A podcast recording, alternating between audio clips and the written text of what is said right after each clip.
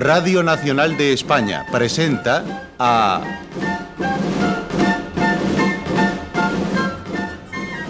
José María Rodero en...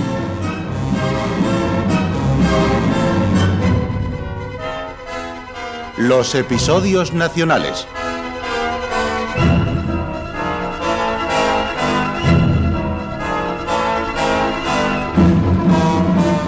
de Benito Pérez Galdós, en adaptación de Carlos Muñiz.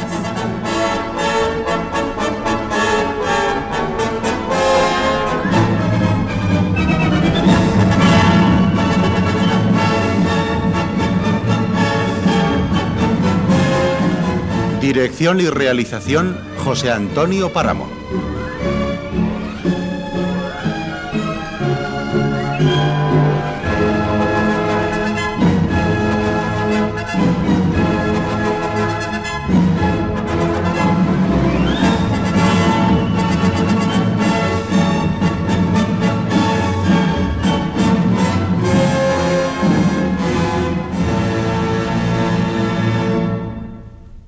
Hoy presentamos Bailén, tercera parte.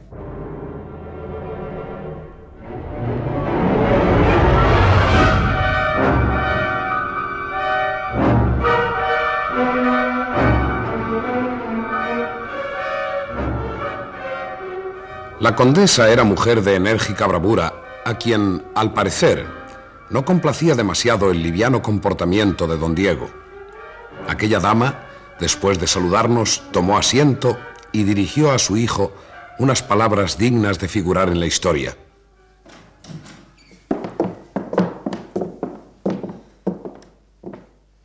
Hijo mío, sé todo lo que pasó en la acción del 16 y nadie habla de que hicieras algo notable.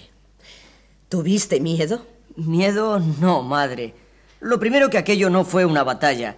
Ellos te lo pueden decir, apenas una escaramuza y yo he cumplido con mi deber en las filas como uno más. Pues no. Ea, tú no eres, no puedes ser como uno más. ¿Le oye usted, don Paco? Le oigo y me asombro, señora. Alguien en pocos días ha envenenado las ideas de este muchacho. Cuando vuelva de cumplir sus deberes de caballero en los campos de batalla, ya veremos la forma de volver a la salud de esa cabecita loca.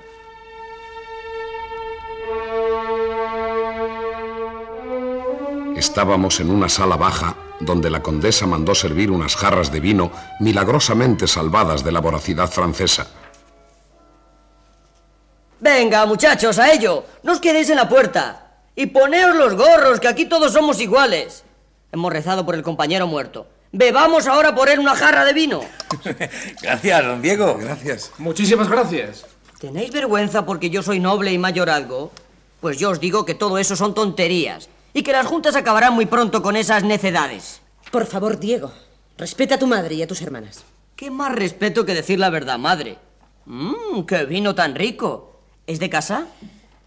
¿Visitaste a la señora marquesa de Leiva y a su sobrina la condesa Amaranta? E, eso sí, lo primero que hice. Y me dieron dulces. La marquesa me preguntó si sabía ayudar a misa. Miren qué ocurrencia. Y la condesa me dijo que la joven con quien está concertado mi matrimonio se obstina en no salir del convento, asegurando que es la esposa de Jesucristo. ¡Ah! ¡Qué ranciedades, señor mío! ¿Queréis otro vaso? ¿A que sí? Yo quiero seguir en el ejército y quiero ir a Madrid para tratar a la gente que sabe, y a los filósofos, y leer la enciclopedia y ver las sociedades secretas. Ser moderno, eh, en una palabra, como el señor de Santorcaz. Por cierto, ¿Cómo no ha venido con nosotros?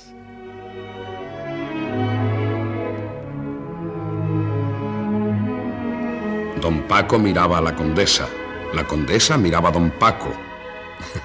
¿Dónde habría prendido su retoño aquella sarta de barbaridades? Recordarás, hijo mío, que te entregué una espada, la espada de tus abuelos. ¿Crees que tu manera de hablar honraría de alguna manera esa espada?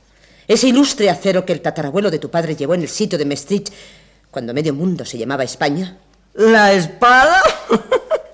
pues no me dio poca lata la dichosa espada. ¿Qué quieres decir? Ya no la tengo. ¿No valía para nada? Que no valía para nada. ¿Os acordáis? Todos se reían de mí.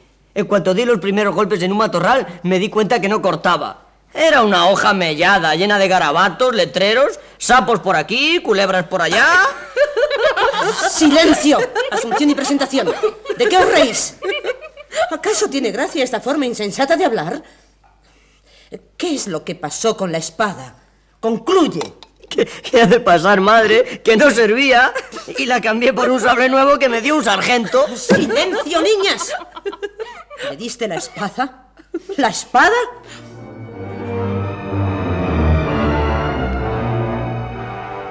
Condesa dio un paso hacia su hijo. Su hermoso semblante se contrajo, extendió los brazos, comenzó a balbucir atropelladamente. La vimos después llevarse las manos a la cabeza, retroceder, vacilar, apoyarse en el hombro de don Paco. Anda, vete. Sal. Marcha cuanto antes. Cumple con tu deber en el campo de batalla. No quiero, no puedo seguir ahora hablando contigo. Después, cuando vuelvas, ajustaremos cuentas. Si eres valiente y vuelves vivo, a palmetazos te enseñaré a respetar tu nombre.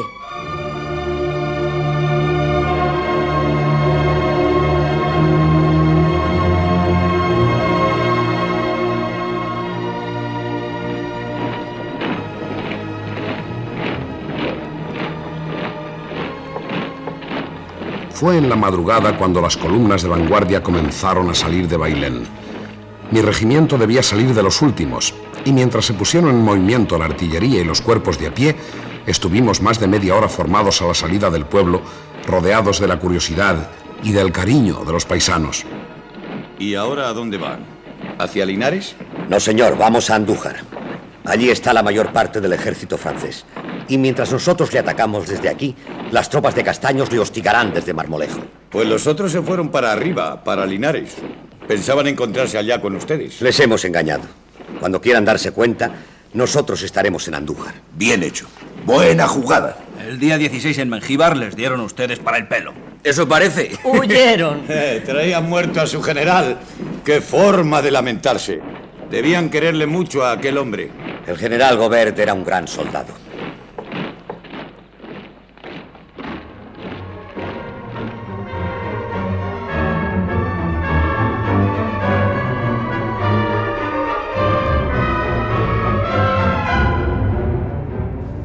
Aquella noche, un oficial desconocido, cuyo nombre no figura en la historia, atravesó la sierra disfrazado de arriero, siguió los pasos del ejército francés que subía hacia Linares y regresó antes de la madrugada al cuartel general mientras nuestra infantería abandonaba Bailén. A sus órdenes, mi general. Se presenta el oficial de reconocimiento destacado para seguir los pasos del enemigo en su desplazamiento hacia el norte. Hable, oficial. Las divisiones francesas mandadas por el general Bedel han atravesado la sierra rebasando Linares sin detenerse. Y de seguir el camino que llevaban cuando yo emprendí el regreso, a estas horas estarán más allá de la Carolina. Orden a todas las columnas. Que se acelere la marcha. Que no se dé ningún descanso a la tropa. Vamos hacia Andújar.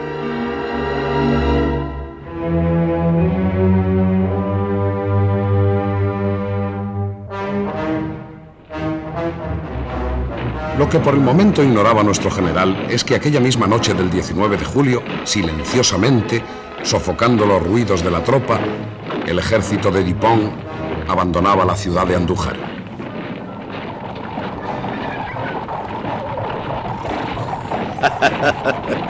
Vamos, don Diego, no me haga usted reír. ¿Cómo es posible que esa remilgada señorita se niegue a salir del convento? ¿Será porque usted se lo permite? ¿Únicamente por eso? No le entiendo. ¿Qué es lo que puedo hacer yo? Pues sacarla de allí, ni más ni menos.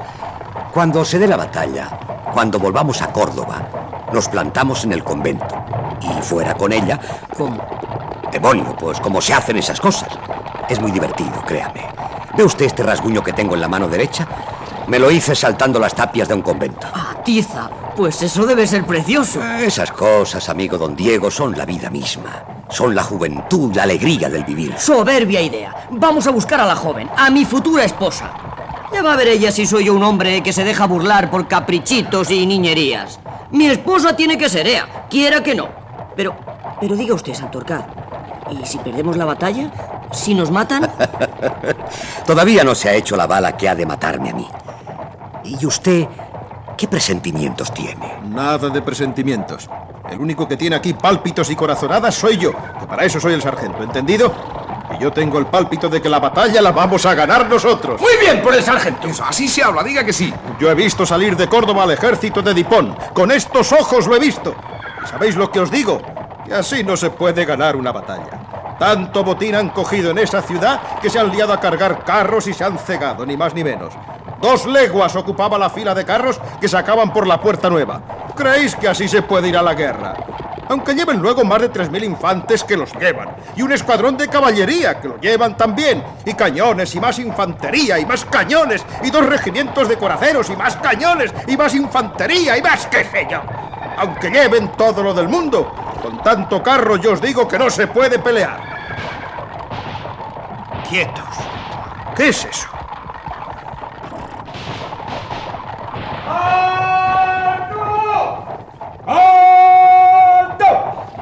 Nuestras columnas avanzadas habrán encontrado un destacamento francés que viene a reconocer el camino. Parece que se han callado. ¿Echamos a andar, mi sargento? Sí. O yo estoy lelo, la artillería de vanguardia ha salido del camino. ¿Y, y, y eso qué quiere decir? Que les hemos encontrado, amigo. Que están ahí. Sin duda, algo grave pasaba, puesto que el ejército todo se estremeció. Aún no había amanecido y esa temblorosa oscuridad de la madrugada aumentaba nuestra ansiedad. ¿Qué hora es?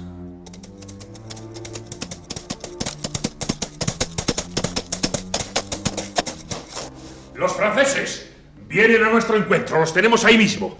El general Dupont con todo su ejército.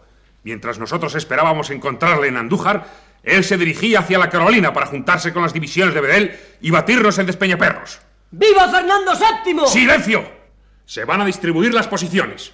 Antes que sea de día, tenemos que estar en orden de batalla. Esperan órdenes.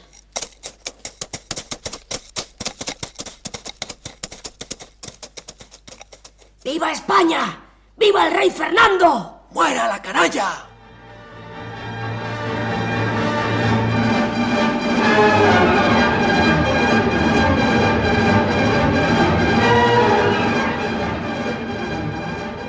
Ejército se sintió al punto como electrizado por cierto religioso entusiasmo. Vivas y mueras sonaron en las filas, pero al poco rato todo cayó. Los ejércitos tienen momentos de entusiasmo y momentos de meditación. Nosotros meditábamos. ¿Qué hora es? ¿Otra vez? ¿Qué sé yo qué hora será?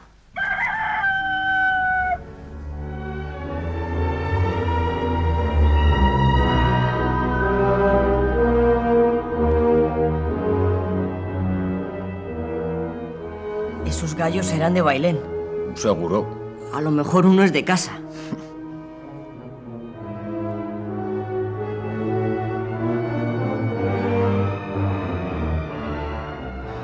Llegaba el día. Empezábamos a vislumbrar las recortaduras de los cerros como un oleaje de tierra petrificada. La masa oscura del ejército diseminado en columnas y en líneas, la masa azulada de los olivares, las colinas descendiendo hacia el río. Leñe, ¿cuánta gente somos? Si parecemos hormigas. Ellos también son más de media docena. Mm. ¿Y la estrategia qué, eh? ¿Usted qué tanto sabe? ¿Qué? ¿Estamos bien o mal colocados? Bastante bien. La derecha se apoya en esas lomas, casi en las estribaciones de la sierra. La izquierda en el río Guadiel. Más que el acierto ha sido un poco la suerte. En plena noche era difícil. Ellos tienen como única defensa el olivar que oculta parte de sus efectivos. Lo primero que trataremos de hacer es echarles de aquellos cerros, donde han situado la infantería y parte de sus coraceros. Ahí vamos ya. ¿Qué esperamos? Ya es de día. Uy, parece que te han oído, míralos. La infantería empieza a moverse hacia nuestra vanguardia.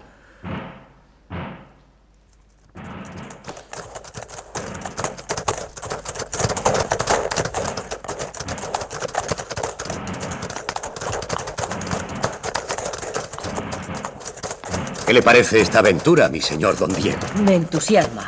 Estoy deseando entrar a la carga. Esto sí es un sable de batalla y no esa espada roñosa de mi abuelo. A mi madre se le ocurre cada cosa. está usía sereno? Más que el emperador. Mira mi mano. Tengo un escapulario de la Virgen de Araceli para que me proteja. ¿Y usted, don Luis? ¿Tiene miedo? ¿Yo? Yo estuve en Jena y en Austerlitz. Siendo así...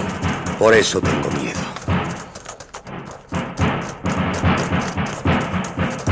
Hasta el caballo se enfada. Si tiene miedo, don Luis, no le queremos con nosotros. ¡Fuera de aquí! No hay soldado aguerrido que no tema de empezar una batalla. Mira tú lo que dice. Tanto hablar. Se lo pienso contar a don Santiago. Vaya un combatiente. ¡Miedoso!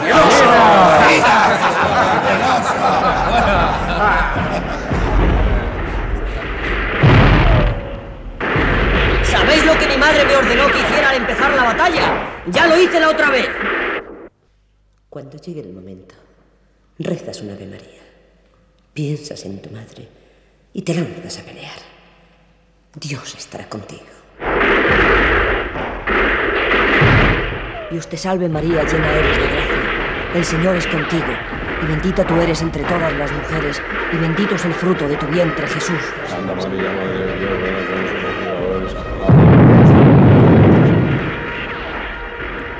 ¿Usted también reza, don Luis? Sí. Está muy pálido. Si muero en el combate, hay unas cartas. Debes saberlo. ¿Qué? Nada, nada. Da mala suerte pensar esas cosas.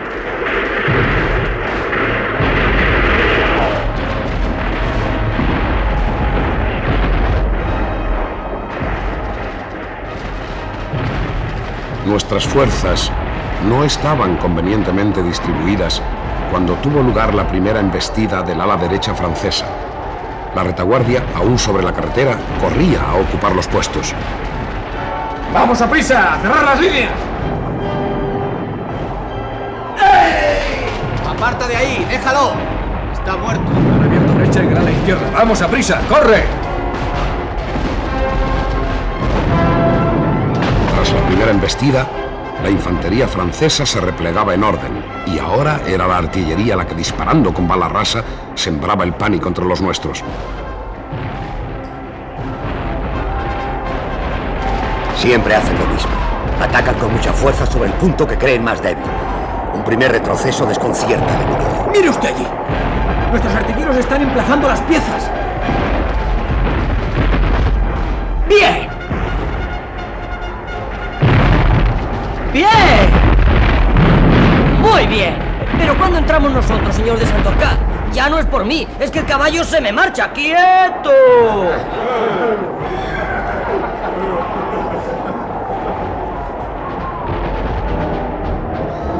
Corrióse el fuego de un extremo a otro. La batalla se libraba en toda la línea, aunque el mayor interés continuaba centrado en la presión de la derecha francesa. La caballería, el brazo de los momentos terribles, no funcionaba aún. ¡Aguanta, paisano! ¡Hazte cuenta que estás segando! ¡Ven por otro! ¡Gonzalo! ¡Verle por la España! ¡Socorro! ¡Socorro! ¡Socorro! ¡Paisano! ¡Paisano! ¡No puedo! ¡No puedo! ¡Vienen más a la bayoneta!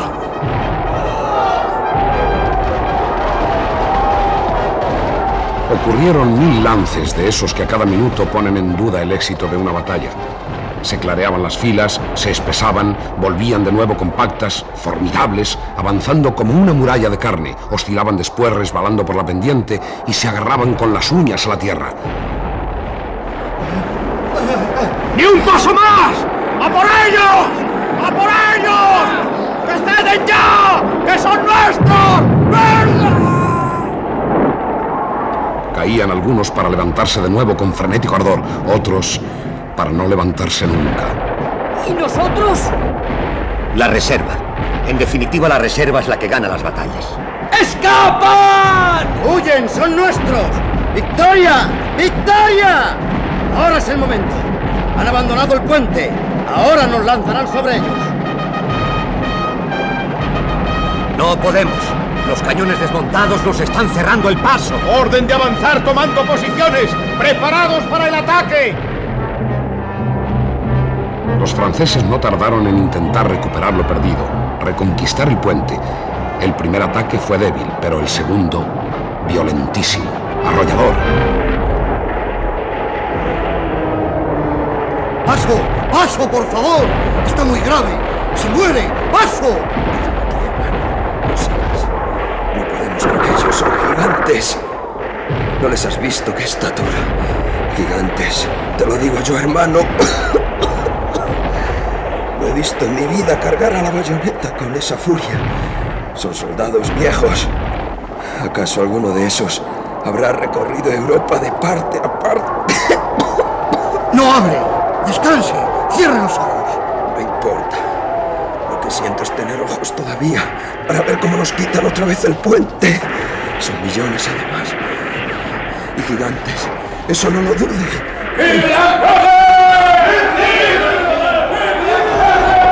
¡Que se callen! ¡No puedo con esos gritos! ¡Que se callen! Ego te absolvo, Catistis, in nomine Patris, et Filii, et Spiritus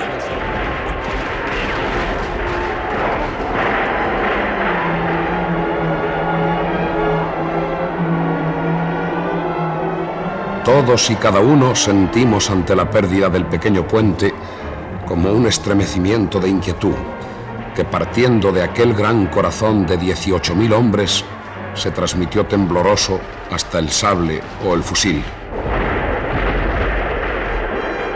¿Qué hora es? Las seis. Esto hace calor. Calla, más hace en el infierno. ¿Dónde llevan los cañones? Tratan de reforzar el ala derecha. Se espera un ataque por aquí, por este lado. ¡Agua! ¡Déjenme paso! ¡Abuela, que me ahogo! ¡Venga! ¡No es para vosotros! ¡Son los cañones los que tienen más sed! También beben los cañones. Eso dice el oficial. Y más que una persona. ¡Se calienta! ¡Quítese de ahí, abuela! ¡Que ahí la mata! ¿Y qué le voy a hacer? ¡Si hago falta! Más de una vez aquellas valerosas mujeres se expusieron al fuego, penetrando en los sitios de mayor peligro y llevando sus alcarrazas a los artilleros del centro.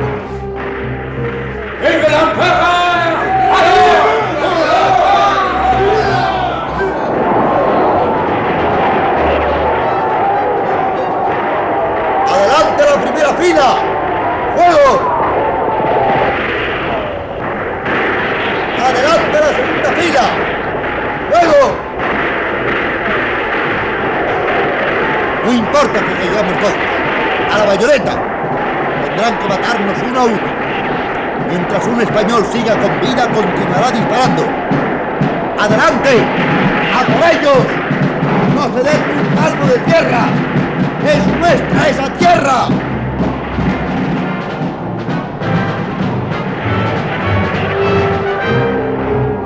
El que resistía ahora a la metralla enemiga era el regimiento de órdenes, mandado por su coronel, don Francisco de Paula Soler, y cuando se abatió a la primera fila, como segada por una hoz, sobre los cuerpos palpitantes, siguió la segunda aguantando el fuego.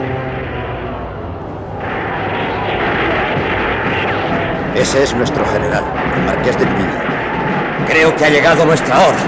¡Vamos a cargar! ¡Viva España! ¡Viva nuestro general!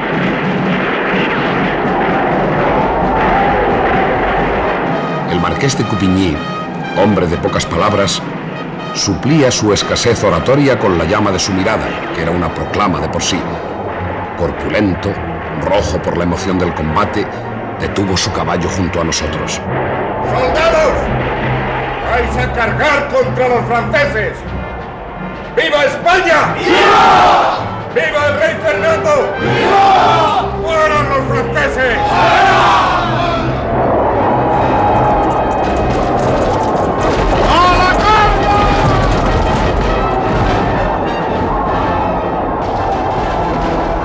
Diego derrumblar ciego de ira, luchando cuerpo a cuerpo con un francés. Vi a Santorcaz dando pruebas de tener un puño formidable para el manejo del sable. Vi a Marijuán rodeado de franceses repartiendo golpes a diestro y siniestro. Después, ya no vi a nadie. Mi caballo flaqueaba de los cuartos traseros. Le clavé impíamente las espuelas. Cayó pataleando al suelo. ¿Qué quieres? Me han desmontado, me han matado el caballo. ¿Puedo ayudaros? Las municiones, sírvelas tú. Si tenéis agua, me muero de sed. Aquí hay horchata, acércate. Toca aquí, verás. Oye, ¿tú, ¿tú qué sabes de esto? ¿Quién está ganando la batalla?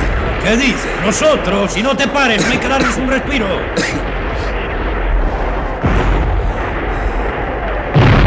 Señor oficial, aquí preguntan quién gana la batalla. No sé, no sé, no puedo más. Mira allí, en aquel alto. Allí hay agua. ¿Qué es? ¿Eh? Una noria. Se la están disputando como si fuera una mina de oro. Si sufres mucho, vete allá. Te juegas la vida. Allá voy, allá voy, a por ellos. El agua, amigos. El agua, allí hay agua, una noria. Muchísima agua.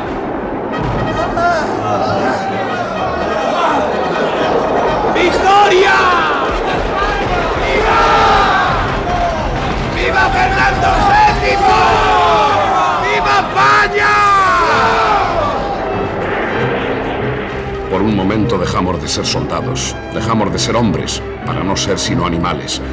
Sumergidas nuestras bocas en el agua, bebimos, bebimos hasta emborracharnos. Un solo francés con un látigo hubiera podido azotarnos a capricho en aquel momento. Qué rica está. Sale a tierra. Pero está riquísima. ¡Viva España! ¡El agua es nuestra, muchachos! ¡Venid todos para acá! ¡Hemos ganado la batalla! ¡Viva España! ¡Viva Fernando VII! ¡Dios te oiga! Los generales franceses harán un último esfuerzo. Hay tropas que todavía no han entrado en fuego y son las mejores que han traído a España Napoleón. No es tan fácil derrotar a ¡Oh, cállese usted, cállese usted! Me recuerda a un amigo mío. Eh, por cierto, por cierto, ¿qué habrá sido de ellos? Oye, yo, yo, yo pertenecía al regimiento de Farnesio, a la caballería de Farnesio. Y debo, debo incorporarme. Farnesio ha sido casi aniquilado. Debéis quedar muy pocos. ¿An- ¿Aniquilado? No, no, eso, eso no puede ser. No puede ser. ¡Aquí! ¡Aquí! ¡Un herido!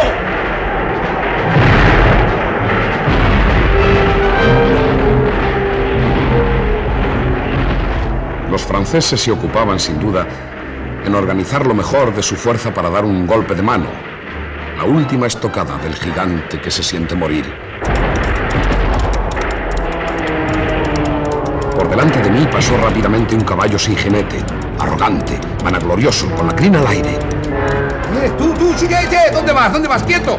Párale, amigo, párale, párale, párale, es mío. ¡So! ¡So, caballos! ¿Dónde vas? ¡Quieto! Estás buscando la novia. Gracias, amigo, gracias. Es el mío. Seguro que es el mío. Eres de caballería y se te escapas y todos fuesen como tú. Quieto, quieto, majo, quieto. Ay, si pudieras decirme dónde están mis compañeros. Suerte, amigo, y a primera fila. Tenía hambre. Mi nueva cabalgadura galopaba tratando de buscar un grupo de soldados de a caballo donde poder arroparse. Buscando algo de comer, registré la grupa y los sacos de cuero de la silla.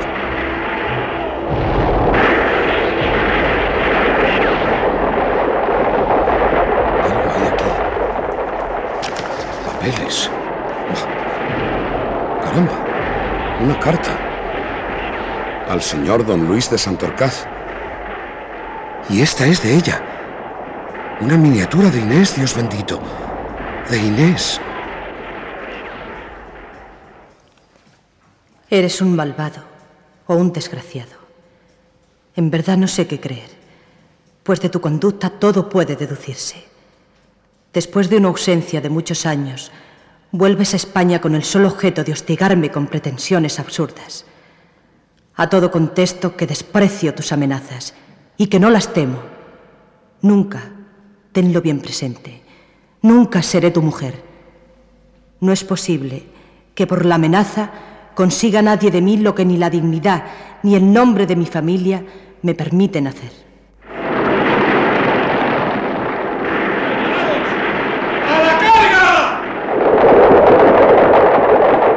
¡A la carga! ¡Adelante! No podía. Me faltaban fuerzas hasta para manejar las bridas del caballo. Presionando fuertemente el centro francés, nuestras líneas de vanguardia avanzaban. Los cañones al rojo vivo, empujados por nuestros artilleros, rodaban buscando nuevos emplazamientos.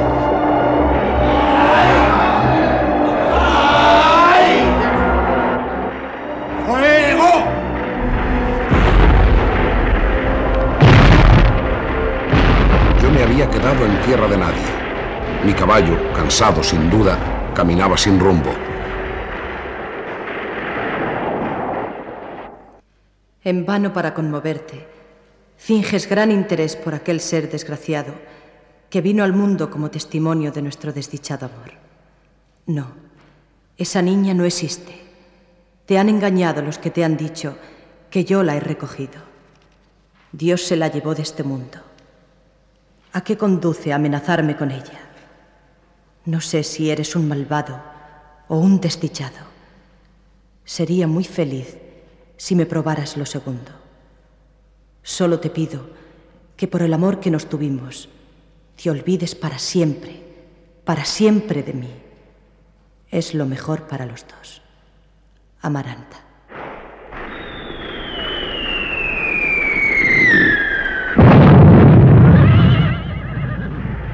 Pero aparta, Gabriel. ¿Qué haces ahí solo? ¿Es que no ves lo que se te viene encima? ¡Vamos! ¡Vamos! ¿Quiénes son? ¿Quiénes son? ¿Y qué pasa ahora? ¿Dónde está don Diego? No lo sé. Después del ataque no volví a verlos. Don Luis ha muerto, ¿sabes? Este es su caballo. Le encontré caminando solo. Pe- pe- ¿Pero quiénes son esos? ¿No les ves? Tratan de quitarnos los cañones del centro. Tropas francesas de reserva. Aún no han entrado en combate. ¿Son marinos? ¡Vamos! ¡Venga! Vamos a ayudar a los artilleros. Les veía avanzar por la carretera. Entre el denso humo distinguía a un hombre puesto al frente del valiente batallón. Un hombre de alta estatura, de lujoso uniforme, el rostro desfigurado por la costra de polvo que amasaban los sudores de la angustia, destrozado el pecho y la garganta. Aquella imagen de la desesperación era el general Dupont.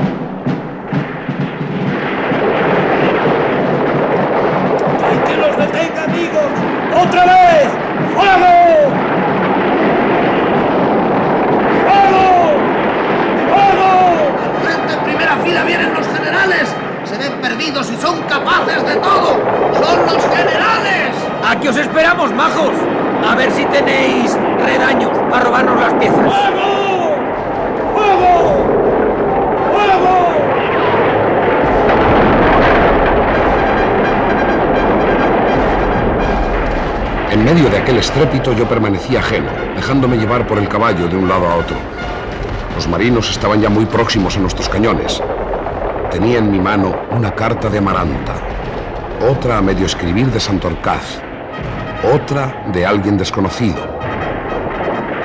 Toda la historia de Inés, entre aquel estrépito, se desvelaba muy clara ante mis ojos.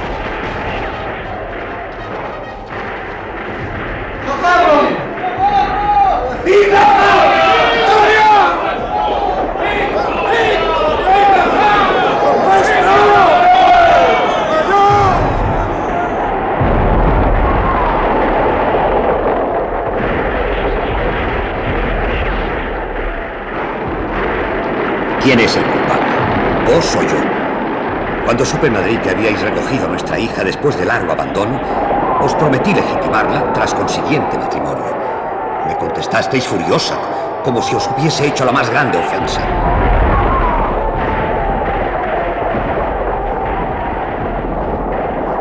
Señor don Luis de Santorcaz, voy a decirle lo ocurrido. Todo está resuelto. Por ahora le dan a usted con la puerta en los hocicos. La marquesa de Leiva, al recoger a la señorita Inés, pensó en el modo de legitimarla. Pero al rechazarle a usted, han inventado una superchería. La hacen pasar por hija del viejo marqués. Pueden legitimarla por autorización real.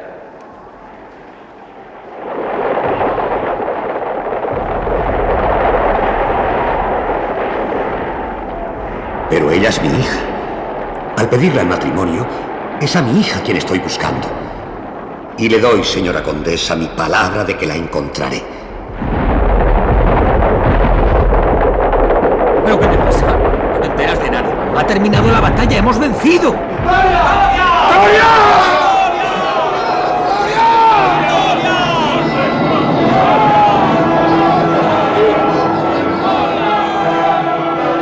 Les vencimos, Gabriel. ¡Viva España y los españoles y la Virgen del Pilar! ¿A quién se debe todo? ¿No decía Santorcaz que eran invencibles? Pues ahí les tienes. La hacen hija legítima por autorización real. ¿Qué te parece? ¿Lo que dices? ¿Hemos vencido a Napoleón?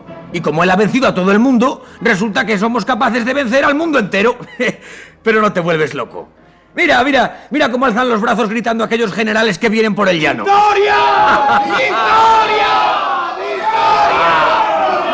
Benditas penas, benditos golpes, bendito calor, bendita sed. La casan con el conde de Rumblar. ¿Tú no sabías que se iba a casar con ella? ¿Pero qué hablas ahí, muchacho? ¿Y a mí qué me importa con quién se case? Nos vamos a comer el mundo. Vamos a conquistar París. Se entregan todos, ¿sabes? Todos prisioneros. ¿Y nuestro amo dónde está? ¿Qué ha sido del señorito Diego? Supongo que ha muerto. ¿No dices tú que ha muerto Santorcaz?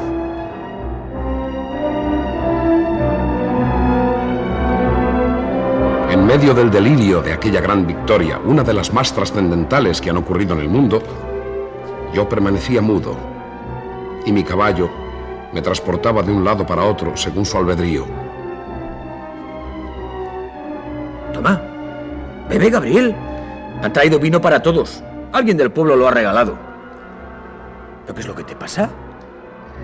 Es preciso averiguar si realmente ha muerto el conde de Rumblar. Es tu amo, ¿no? Ay, pero ahora no es momento de hablar de muertos. ¡Hemos vencido! ¡Hemos vencido a Napoleón! ¿Qué pasa? Llamada. ¡Todos a sus puestos! ¡Orden de batalla! ¡Vienen contra nosotros las columnas del general Bedel! ¡Traición! ¡Traición! Hay que pasar a cuchillo a todos los franceses. Se han rendido. Esto es violar las leyes de la guerra. ¡Traición! Hay que matar al general francés. ¡Todos a sus puestos! ¡Orden de batalla!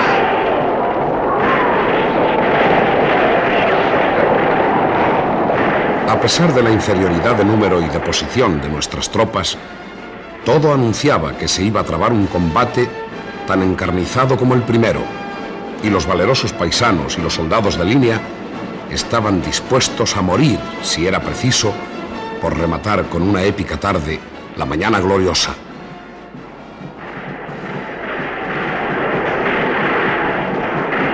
¡A por ello! ¡Viva el rey Fernando! ¡No tenemos miedo a nadie!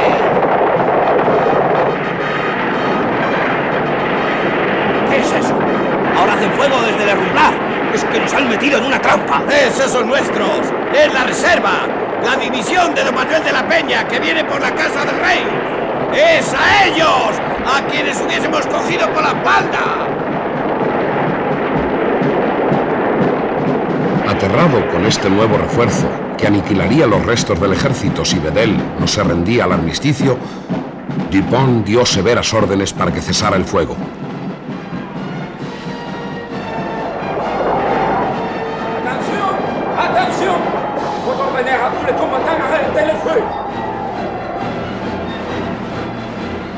Tardé en darme cuenta de que tenía herida la mano derecha, y cuando me dirigía al pueblo, a una de las casas que hacía de improvisado hospital, alguien corrió a mi alcance. Gabriel, Gabrielito, ¿qué ha sido del niño? ¿Dónde está? No ha venido a casa. lo siento mucho, mi señor don Paco. Francamente, no sé dónde está el señor conde, aunque me parece que debe de estar vivo. ¡Qué miedo! ¡Qué pavor! Que la Santa Virgen de Araceli, la de Fuensanta, la del Pilar y la del Tremedal, todas juntas nos favorezcan. Las piernas me tiemblan. Si mi señor y discípulo no aparece, yo no me atrevo a decírselo a la señora. Le vi poco antes de concluir la batalla. Andará por cualquier lado. Diantre con el niño. Y si supiera él qué buenas noticias le traigo. ¿Qué noticias, don Francisco? ¿Se pueden saber?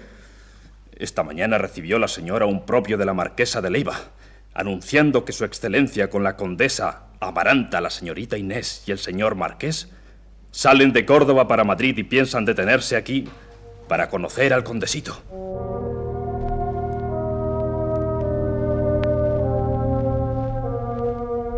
Vino la noche.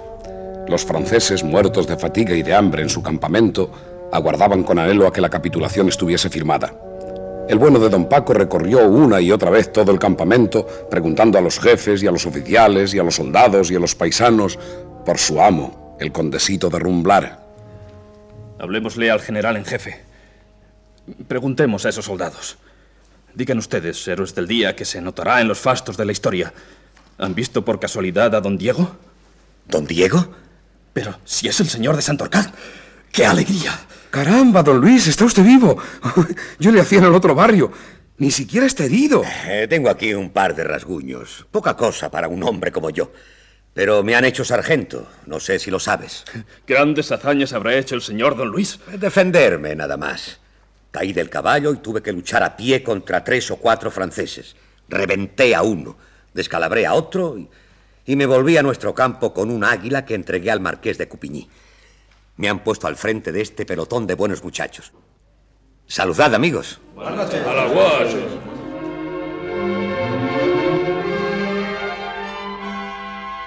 La flor de los contrabandistas, el terror de los caminos.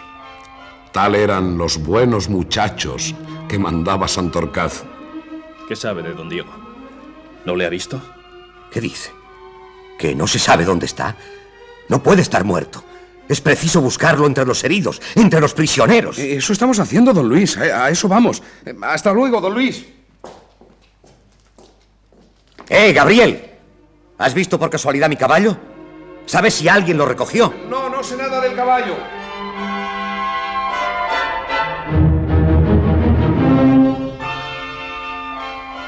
Avanzada la noche regresé a Bailén, donde me causó sorpresa ver una triste procesión de tres mujeres enlutadas, seguidas como de media docena de hombres que llevaban por delante dos criados con sendos farolillos. Alarmaba encontrarlos en la noche con la salmodia de sus rezos y su lento caminar. Dios te salve María, llena eres de gracia, el Señor es contigo, bendita tú eres entre las mujeres, bendito es el fruto de tu Jesús. Santa María, Madre de Dios, ruega por nosotros los pecadores ahora. Señora condesa, señoritas, Con que no aparece el niño. ¿Cuándo dejaste de verle? ¿En qué momento de la batalla? señora, desde la carga que dimos sobre el ala izquierda de los franceses, dejé de ver a don Diego. ¿Y qué tal se ha portado mi hijo? Como un héroe, señora, como quien es. ¿Los jefes elogiaron su valor? ¿Advirtieron su bizarría? ¿Recordaron el linaje de mi hijo? Lo- los jefes estaban con la boca abierta, presenciando las hazañas de su hijo. No le digo más. Gracias. Gracias, Gabriel. Si don Diego aparece, tendrás una gran recompensa. Le he buscado entre los heridos y no está. Vamos a mirar entre los muertos que aún queden en el campo de batalla. Solo quedan los paisanos que no están afiliados a ningún regimiento. Vamos a verlo. Acompáñanos.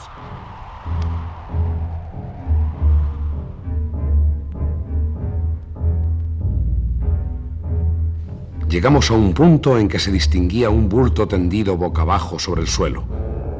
Nos estremecimos todos.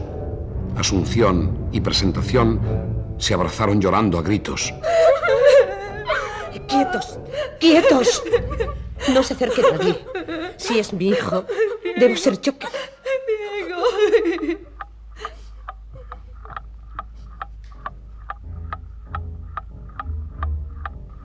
Llegad aquí. No. No es don Diego. Recemos por él. Padre nuestro que estás en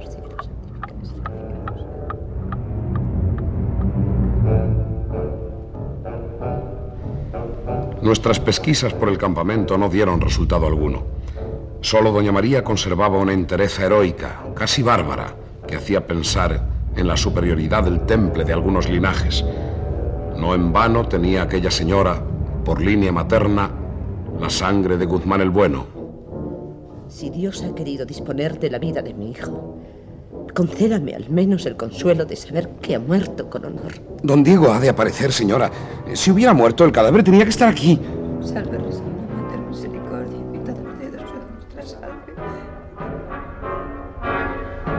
Era muy tarde cuando volvimos a casa. Mientras entre los deudos y criados reinaba la desolación, ni una lágrima brotó de los ojos de doña María.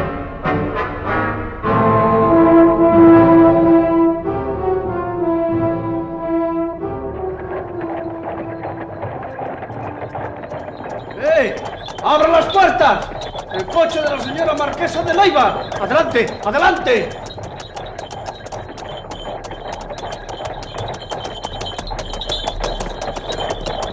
¡Oh!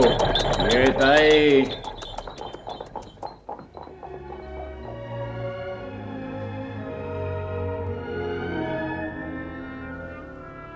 Cuando sentía en el patio toda aquella algarabía de voces, de coches y de mulas, sigilosamente, escondido tras uno de los pilares, tuve la dicha de ver descender a los viajeros. Vi a la marquesa, más viejecita, más encogida que nunca, apoyándose en un fino bastón y ayudada por una doncella joven. Vi a la condesa Amaranta, tan hermosa, tan espléndida como siempre. Cuidando de no ser visto por ella, vi también al diplomático, que cargaba en sus brazos a una joven para ayudarla a descender del carruaje. Reconocí a la monjita de Córdoba, a Inés.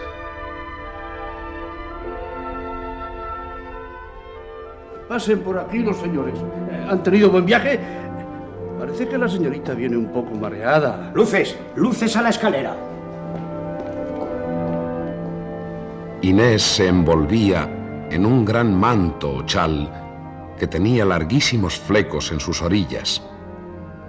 Al subir la escalera, aquellos menudos hilos de seda flotaban ante mis ojos, como quien llega a la puerta del cielo y tira del cordón de la campanilla para que le abran.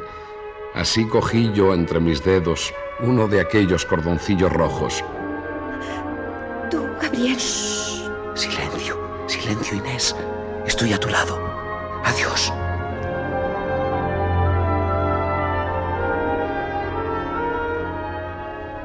Al salir de la casa vi en la puerta de la calle a varios hombres, uno de los cuales se acercó a mí. Era Santorcaz. ¿De dónde vienes? De acompañar a los viajeros. ¿Conoces tú a esa gente que acaba de llegar? No, no, no, no, señor de Santorcaz. No sé qué gente es esa, ni, ni, ni me importa saberlo. Estoy tratando de encontrar al conde con mis muchachos. ¿Quieres unirte tú a mi partida? Habrá buenas cosas. Gracias, don Luis.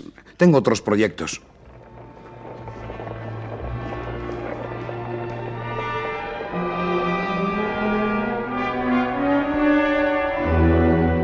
No distábamos mucho de la ermita que llaman de San Cristóbal cuando advertimos que, de entre el ejército de Bedel, acampado y prisionero, se destacaba un muchacho joven que venía hacia nosotros saltando y jugando con aquella volubilidad y ligereza propia de los chicos al salir de la escuela. Válgame Dios, pero sí es él. Mira dónde aparece. Sí, me cogieron prisionero en el último ataque. Estaba tan contento celebrando la victoria con unos amigos que apenas me enteré de que llegaban. Ya veo que estáis todos vivos. También Marijuán. Pensé que os habían matado a todos. A mí iban a fusilarme, ¿sabéis? Les dije a los franceses tantas picardías y tantos insultos que no tenían más remedio. Me vendaron los ojos y me pusieron de rodillas. Pero un oficial francés tuvo lástima de mí.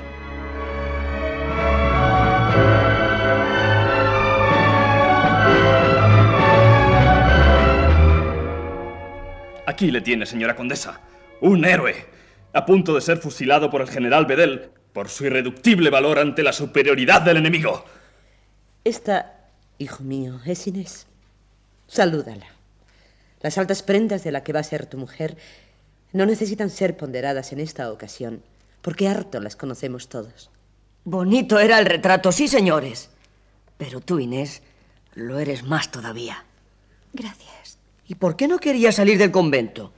Esas endemoniadas monjas te tenían engañadas. ¡Ah, Menudas son. Pensando en tu dote que estarían. Ay, Diego, por favor. Ah, pero tú sabes lo que yo tenía pensado.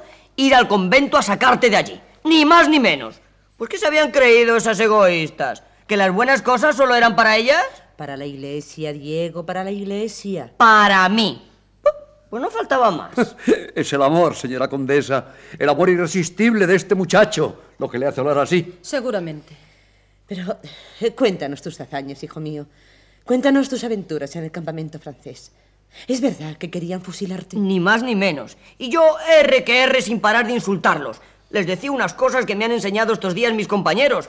Unas palabras que delante de Inés no me atrevo a repetir. Nos las figuramos. Pero luego me dieron de beber un vino buenísimo. Y como hacía tanto calor, pues que me puse yo un poco como entre col y lechuga. Diego, ¿qué quieres decir? Me llamaban Le Petit Español y todos iban a verme. Se reían la mar. Son buena gente. Al final nos hicimos amigos. Pero no debió usted dejarse emborrachar, joven. Juro que si eso hubiera pasado conmigo, de un sablazo, descalabro a todos los oficiales de la división de Medel. Pero, pero si me querían mucho. Un rato por la tarde me quedé dormido y por la noche cuando me desperté volvieron a darme vino y me dijeron si sabía torear. ¡Buh! Lo que faltaba, con las ganas de juerga que tenía yo. Cogí una silla y venga a dar pases por aquí, pases por allá, estocadas por un lado, banderillas por el otro, y ellos venga a reírse y venga a aplaudir y a cantar una, una cosa así. La la la la la la la la la la la la la la la la la que luego me enseñaron a cantarlo. ¿Cuántos se rieron aquellos condenados? Hasta el general vino a verme. Veo que has aprovechado el tiempo en el campamento francés. Si no querían dejarme venir. Me dijeron que cantase el jaleo con palmas y lo canté subido en una banqueta. Y me enseñaron muchas palabras, muchas cosas que son como picardías de aquí. Renom de Dieu, Sacre Bleu. Pero lo que más me gusta es que sé cantar la marsellesa, lo que todos cantaban constantemente. A que ninguno de ustedes la sabe. Ni ganas, hijito, ni ganas. Ah, pues es preciosa. Sobre todo cantada a coro, con muchas voces, eh, todos a la vez.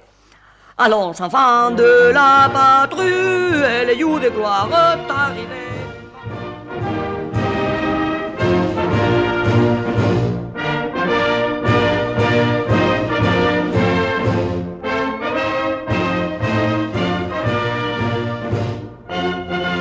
Yo no vi el triste desfile de los 8.000 soldados de Dupont cuando entregaron sus armas ante el general Castaños, porque eso tuvo lugar en Andújar. Pero sí presencié cómo por delante de nosotros desfilaban las tropas de Bedel, en número de 9.300 hombres, y dejando sus armas, nos entregaron también muchas águilas y 40 cañones. Marijuán y yo les mirábamos y nos parecía imposible que aquellos fueran los vencedores de Europa. Cuánto siento que no esté aquí el señor de Santorcaz. ¿Te acuerdas de las grandes bolas que nos contaba cuando veníamos por la Mancha y nos refería a las batallas ganadas por estos contra todo el mundo? Lo que nos contaba Santorcaz era la pura verdad, pero esto que vemos ahora, amigo Marijuán, también lo es.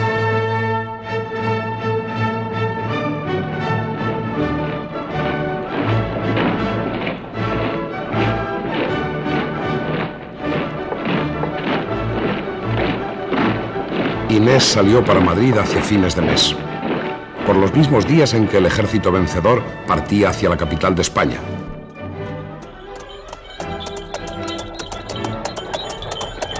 Esta circunstancia me permitió ir en la escolta que por el camino debía custodiar a tan esclarecida familia. Por la ventanilla de uno de los coches solía asomar durante las paradas una linda cabeza. Inés, hija mía, mira esos valerosos muchachos. Son los que en los campos de Bailén echaron por tierra con belicosa furia al coloso de Europa. Veo que les miras mucho, lo cual prueba tu entusiasmo por las glorias de la patria. Nada ocurrió hasta llegar a Despeñaperros. Lo pasamos en una noche muy oscura cuando, de pronto, se detuvieron los coches. ¡Alto ahí! ¿Quién va? Algunos hombres de mal aspecto, saltando desde los cercanos matorrales, se arrojaron al camino. Al instante corrimos sable en mano hacia ellos.